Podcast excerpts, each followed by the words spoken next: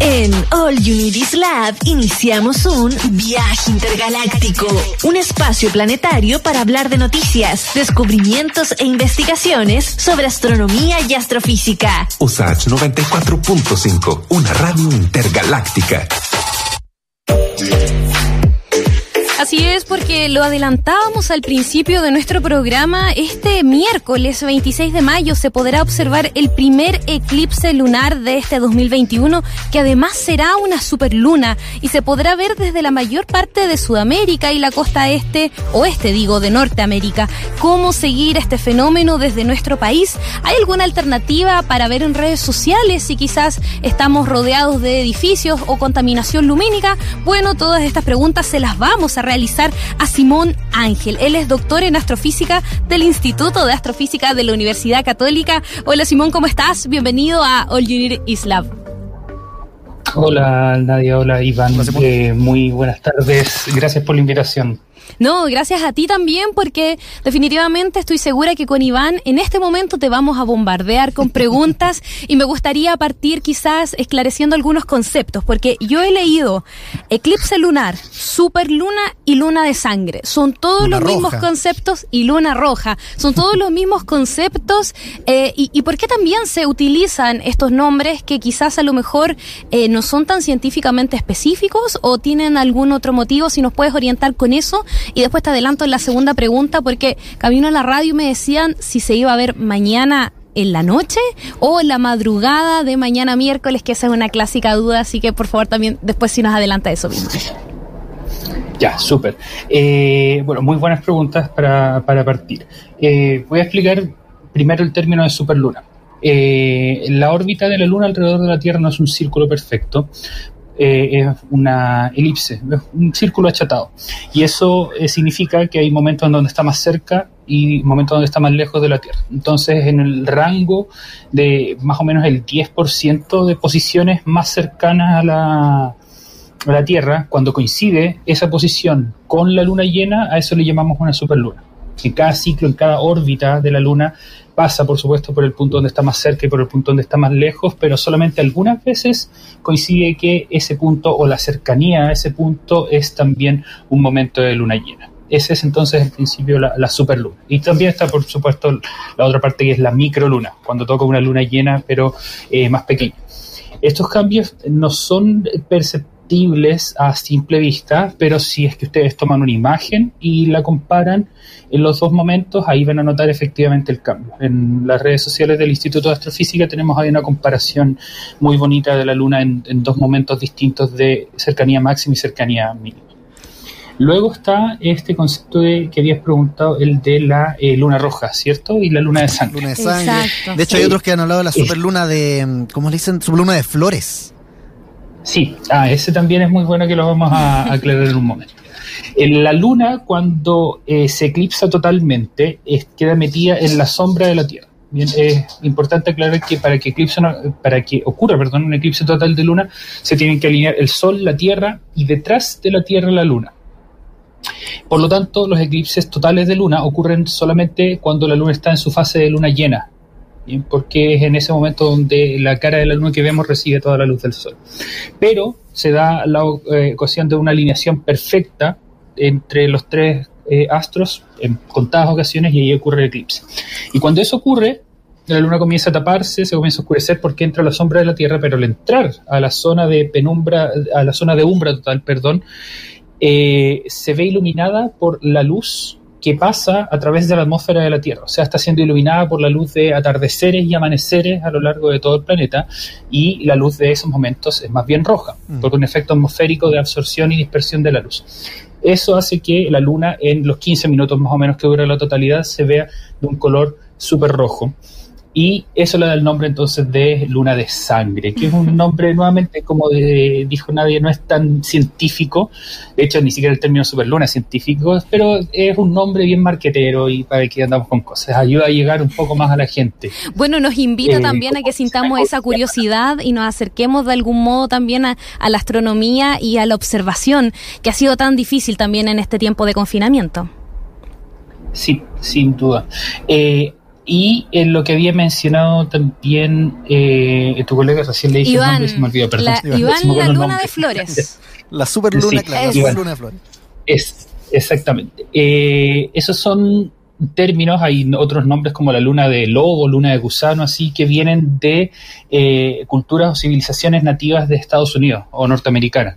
Y esta- la, a la luna llena de mayo se le llama la luna de flores porque está asociada con un momento donde eh, florecen muchas plantas en el hemisferio norte, dado que comenzó la primavera hace ya un tiempo, están bien encaminadas al verano, han florecido las plantas y por lo mismo se le asocia a este mes con las flores y se le llama a esa luna la luna de flores. Claro, de hecho, Entonces, eh, Simón, disculpa, eh, entiendo que incluso al interior del Instituto de Astrofísica, eh, por ejemplo, investigadores como Tomás Pucia han planteado a través de este video que tú comentabas que quizás también sería bueno algún día pensar estos nombres con una perspectiva desde nuestro hemisferio, desde el hemisferio sur, Mm. y no quedarnos tanto en estos nombres quizás impuestos desde... Anglicismo. Claro, desde otros lados del planeta, que finalmente cada lugar lo eh, adecue de acuerdo a su propia realidad y a sus propias estaciones. Justamente esa es una excelente idea. Ahí eh, podría de hecho hacerse trabajo de, mm, ¿cómo, cómo podríamos llamarlo? Astro arqueología, no estoy seguro si sería astroarqueología o astrosociología de estudios de las civilizaciones ancestrales que, existen acá en Chile para ver que si es que asociaban lunas llenas de distintos meses con distintos conceptos, porque tenemos ciertamente estudios de eso. Hay libros bastante buenos en los que ha participado, por ejemplo, María Teresa Ruiz, hay uno que se llama Buenumapu, si es que la memoria no me falla, donde se estudia justamente la cosmovisión mapuche y hay muchos otros sitios que yo que yo recuerdo haber visitado de eh, cosmogonía también de los pueblos del norte de nuestro país que Sí. tenían Mapu es un muy buen libro y además tiene ilustraciones, entonces también es muy interesante de, de ojear, es muy bonito. Eh, Simón, sigamos avanzando y ayúdanos con lo que más creo que importa de esta conversación, que son las coordenadas, las horas y en qué momento tenemos que mirar hacia el cielo. Si en la región metropolitana todas las personas lo van a poder ver y si en otras regiones de Chile, porque sabemos que en All You Need Is Love nos escuchan desde otras regiones de Chile, también lo van a poder ver. Bien, eh, las condiciones de un eclipse de luna hacen que sea posible verlo en su totalidad en todo el hemisferio en donde es de noche, a diferencia de un eclipse solar donde la totalidad aparece solamente en una banda muy delgada. Así que todos los lugares de la Tierra en donde va a ser de noche mientras la Tierra está tapando a la luna o mientras la luna está dentro de la sombra de la Tierra, va a ser posible que vean este espectáculo. Eso incluye a eh, todo Chile, tengo un, un mapita acá, eh, sí, a todo Chile, a gran parte de Sudamérica, a la costa oeste de Norteamérica, Centroamérica también, y eh, Australia, Japón y el este asiático.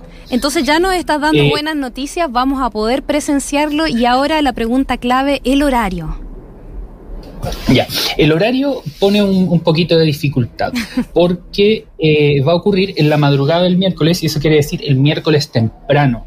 ¿Qué tan Bien, temprano? o sea, estamos hablando de que este eclipse comienza a las 5 de la mañana, más o menos. Bien, y el máximo, que eso quiere decir que cuando la luna comienza a verse roja, es a las 7 con 11 minutos, hora continental chilena. Bien, aquí la gente de eh, la región de Magallanes y la Antártica chilena tiene que hacer la corrección horaria, significa que va a ser una hora más, una hora más, ¿cierto? Sí, una hora más tarde para, para esa región, desde las a las 8 con 11 minutos. Oye, Simón, Eh, eh, sí. para que la gente que nos escuche, porque también es un horario sacrificado para, para muchas personas, eh, para que le tomen un poquito también el, el peso de, de este evento astronómico que es eh, poco frecuente, si nos puede un poco ilustrar, porque va a ser el único eclipse eh, total de luna este año. Hay dos, uno que va a ser en noviembre, pero eso es, ese es parcial. ¿Cada cuánto tiempo no- nos vemos enfrentados a un fenómeno como el de, el de hoy, o el de la madrugada, de mañana, en estricto rigor, un eclipse total de la luna? El eclipses totales de luna hay ah, más o menos uno, si haces un promedio a lo largo de varios años, hay quizá un poquito más de uno en promedio al año. ¿En la misma zona Bien, o en el planeta? No, esa es la diferencia, claro, el- a lo largo de todo el planeta. Entonces, eh, pillar uno que esté en tu zona puede que sea un evento un poco más eh, espaciado en el tiempo. Bien, yo aquí tengo información que puedo buscar sobre cuál es el siguiente eclipse que vamos a poder ver aquí, se los confirmo en un momento. Claro, y sobre todo, sobre todo, Simón, ahora que eh, todavía estamos con los efectos de la pandemia, que no es tan fácil, ¿no? Como ha sucedido en el pasado con los cazadores de eclipses, que se mueven de un hemisferio a otro o de un lugar a otro persiguiendo los fenómenos.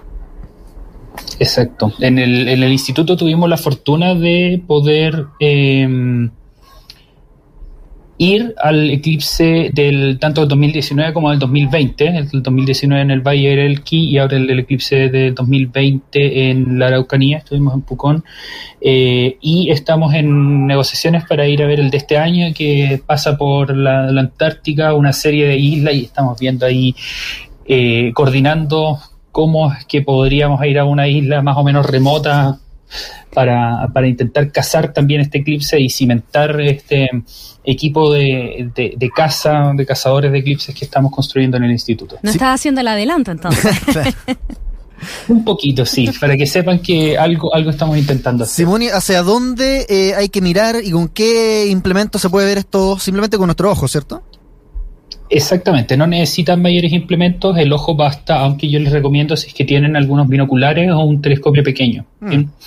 Eh, van a tener que mirar hacia el oeste, bien, o sea, aquí en, Chile continental hablamos hacia, la costa, exactamente, hacia el mar y va a estar bajito en el cielo. Bien, eso quiere decir que eh, idealmente busquen altura, si es que viven en edificios, vean si es que, bueno, depende de la comunidad, si es que está la azotea abierta, por ejemplo, intenten salir a la azotea, si es que están en, horario deportivo y pueden ir a un lugar seguro donde se vea despejado el horizonte, intenten hacerlo porque va a estar bajo, o sea, no más de 10 grados sobre el horizonte. Y eh, para que se hagan una idea, eso es como estirar su mano, estirar la mano, estirar la eh, los dedos de pulgar a meñique más o menos, es, y ustedes estiran el brazo, esos son 10 grados en el cielo. Ah, Entonces es esa medida sobre el horizonte. Así que va a ser poquito a poquito. Puede ser difícil de ver, es cierto, pero si se consigue en un lugar con el horizonte hacia la costa despejado, a eso de las 7 de la mañana van a estar en una muy buena posición para, los, observar. Para los que seguimos los eh, varios eventos astronómicos, por ejemplo, me tocó, mm, eh, cuando, me enteré cuando fue la conjunción Júpiter-Luna-Saturno, que también pasa cada, no sé, 800 años, es súper inusual. Eh, y en el caso mío, eh, justo me tapaba un árbol, no sé qué cuestión, pero tenía la suerte de que esto fue en altura, o al menos así lo percibí yo. Respecto de lo que, no sé si tú también te tocó ver eso en su momento, que fue como a las 10 de la noche, uno lo podía ver con facilidad. esto va a estar entonces mucho más bajo. Es probable que si es que uno en una casa, está rodeado por edificios, bueno, quizás verlo por video, por fotografía, ¿no? Eh, claramente, y por lo mismo estamos en el Instituto de Astrofísica preparando un streaming que lo vamos a hacer desde un punto de altura en caso de que lo quieran seguir, la información apenas yo las tenga se las puedo compartir para que la compartan por las redes de la radio o también por sus redes personales. Claro, porque finalmente todos estos fenómenos siempre despiertan mucho interés, no necesariamente uno tiene la posibilidad física, quizás vive en un lugar con mucho edificio, la contaminación lumínica también de los focos de la ciudad es otro factor que incide, pero más allá de todos esos elementos siempre despierta interés. Sí, sí, yo creo que eso es algo que, me he dado cuenta que a pesar de que eh, pueda estar nublado, que exista casi la certeza de que va a estar nublado, la gente pregunta igual y tiene mucho entusiasmo y después dice, pucha, qué lástima, no se pudo, pero para la próxima vamos a intentarlo. Y de hecho la próxima vez que ustedes pueden ver un eclipse total de luna va a ser eh, eh, del 15 al 16 de mayo de 2022, o sea, no tenemos que esperar mucho, es un poquito menos de un año, y en ese caso la totalidad va a ocurrir aquí sobre nuestras cabezas. Eso quiere decir que a eso de las dos, entre las 12 y la 1 de la mañana lo vamos a poder ver alto en el cielo y, por lo mismo sin o sea, con un menor riesgo de que puedan incidir factores eh, como por ejemplo contaminación lumínica, edificios, árboles, entre otras cosas. Claro, similar a como fue el eclipse total de sol en la región de la Araucanía, que también estaba bien alto en el cielo. Exactamente. Y eh, ese eclipse, bueno, también lo transmitieron. completamente nublado. y también lo transmitimos, pero sí, estuvo completamente nublado, que es una experiencia interesante, diferente, no, no fue algo negativo.